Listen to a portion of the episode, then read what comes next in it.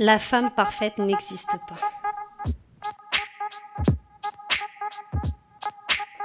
Je le dis avec toute ma conviction. And we don't just want to talk about it. We want to try and make sure that it's tangible. We all uh, should realize that we, we, we can all participate in this and we can all contribute to this. Je suis Morgane, bienvenue dans ce nouveau portrait capsule. À chaque nouvel épisode de ce podcast, je vous raconte l'histoire d'une femme inspirante que j'ai eu le plaisir de rencontrer. Car des femmes exceptionnelles, on en croise tous les jours, sans forcément s'en rendre compte. C'est ma collègue du bureau qui se dévoue un soir chaque semaine pour la Croix-Rouge. C'est cette voyageuse dans le métro qui revient d'un périple en solitaire en Inde. C'est votre voisine qui crée sa propre entreprise.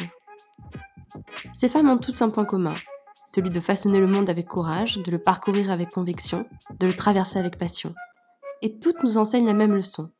Vous avez le droit de vous sentir forte ou fragile, d'être confiante ou de douter, de foncer ou de ralentir. Vous pouvez être et faire ce que vous voulez. Alors j'ai voulu leur rendre hommage à ces femmes, et à travers elles, à nous toutes. Je vous raconte leurs histoires, avec mes mots. Et au travers du regard que je porte sur elles, vous découvrez leur parcours, vous entreapercevez leurs rêves et leurs doutes, vous apprenez de leurs succès et de leurs échecs. Ces femmes sont mon inspiration. J'espère qu'elles seront la vôtre aussi. Et n'oubliez pas, vous pouvez retrouver le texte et toutes les photos des shootings sur le site www.givedam.com.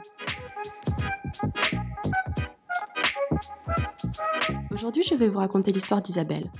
J'ai rencontré Isabelle au détour d'une page Ulule, alors qu'elle faisait campagne pour lancer le premier numéro papier de Fawcett Magazine, un nouveau magazine féminin destiné à toutes les femmes, absolument toutes les femmes. Voici son histoire, bonne écoute Il ne m'aura pas fallu plus de cinq petites minutes pour avoir envie de devenir la meilleure amie d'Isabelle. Dès qu'elle s'est assise en face de moi sur cette petite terrasse parisienne et qu'elle s'est excusée avec un grand fracas de rire de cacher ses yeux fatigués derrière ses lunettes de soleil, il n'en fallait pas plus.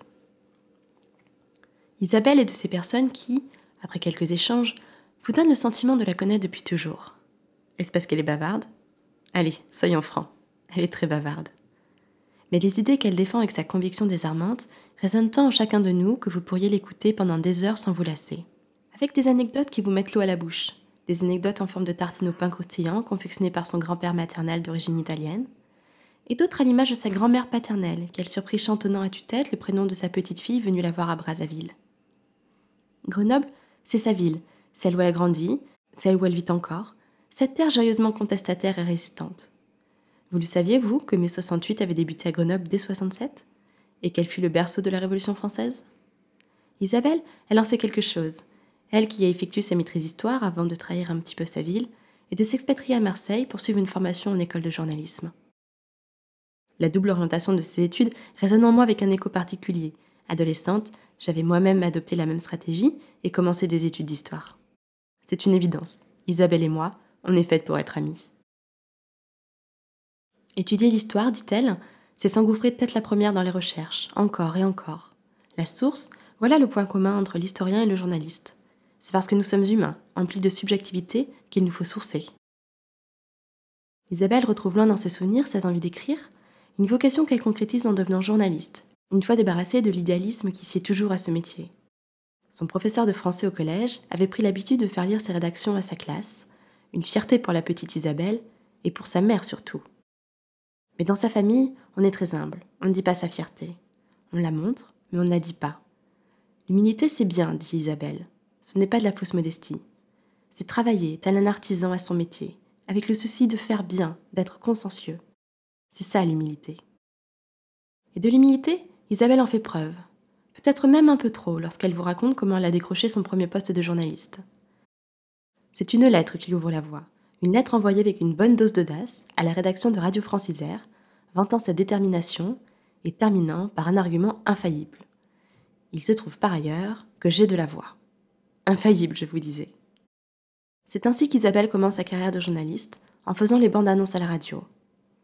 La radio, elle aime ça, mais écrire, c'est ça son truc, et ça finit par lui manquer. Qu'à cela ne tienne, elle décroche un stage au Dauphiné et n'en est presque pas repartie jusqu'à il y a un an et demi. Le journalisme de proximité, raconte-t-elle, c'est vraiment une très bonne école. On y touche à tout, on traite des faits divers, de sport, de justice. Et vous n'avez pas intérêt à vous planter parce que le lendemain, les gens viennent vous voir à la rédaction pour vous en toucher un mot. Mais il y a des choses qui marquent, des détails, des rengaines incessantes, insolentes, qui se répètent sans tête. Si un sujet sur les quartiers se profile à la rédaction, on lui demande son avis. Une conversation sur les îles, on se tourne vers elle.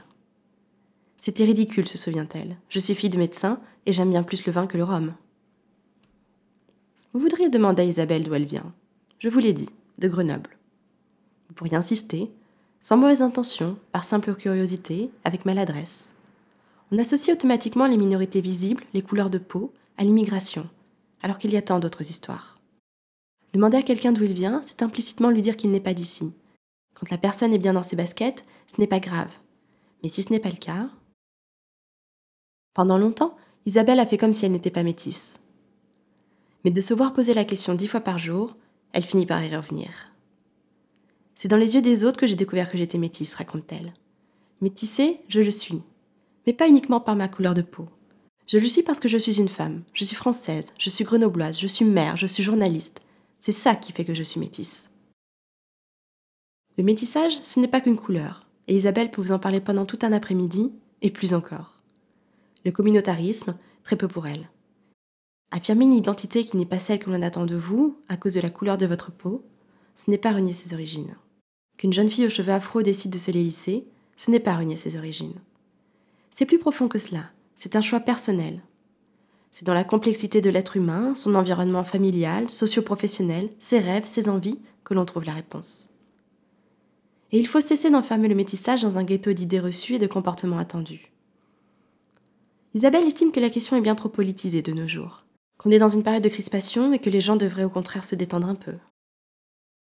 Il y a autant de particularités que de métissage, autant de spécificités que de personnes, et c'est cela la leçon qu'Isabelle vous enseigne. Une leçon de justesse et de vérité qui trouve bien trop difficilement son chemin dans cette France des droits de l'homme qui juge encore tant sur les apparences. Vous devriez surtout demander à Isabelle de vous parler de Fawcett Magazine et voir l'éclat qui s'affiche sur son visage. Fawcett Magazine, c'est sa façon de nous parler de ces choses si sérieuses, le métissage, la diversité, le féminisme, sans nous culpabiliser. La mode, la beauté, l'histoire sont autant de prismes qui permettent de prendre du recul et de faire passer des messages tout en engageant la conversation. Des médias dédiés aux femmes métissées ou noires, oui, il en existe. Mais Fossette Magazine veut aller au-delà d'un magazine qui s'adresserait qu'à elle. La Fossette n'a pas de sexe, pas de couleur, pas d'âge, est universelle. Il aura fallu du courage à Isabelle pour dire adieu au Dauphiné et se lancer dans cette aventure, mais de regret, elle n'en a point.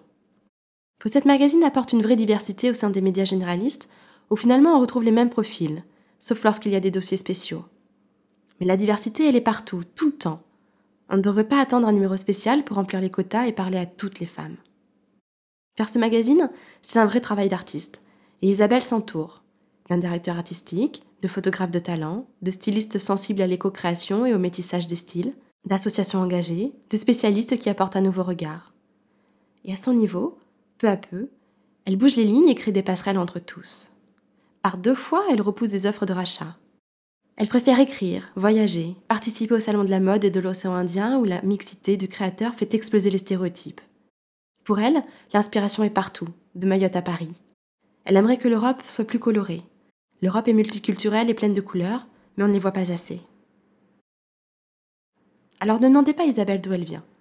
Demandez-lui plutôt où elle va. De l'avant et avec conviction.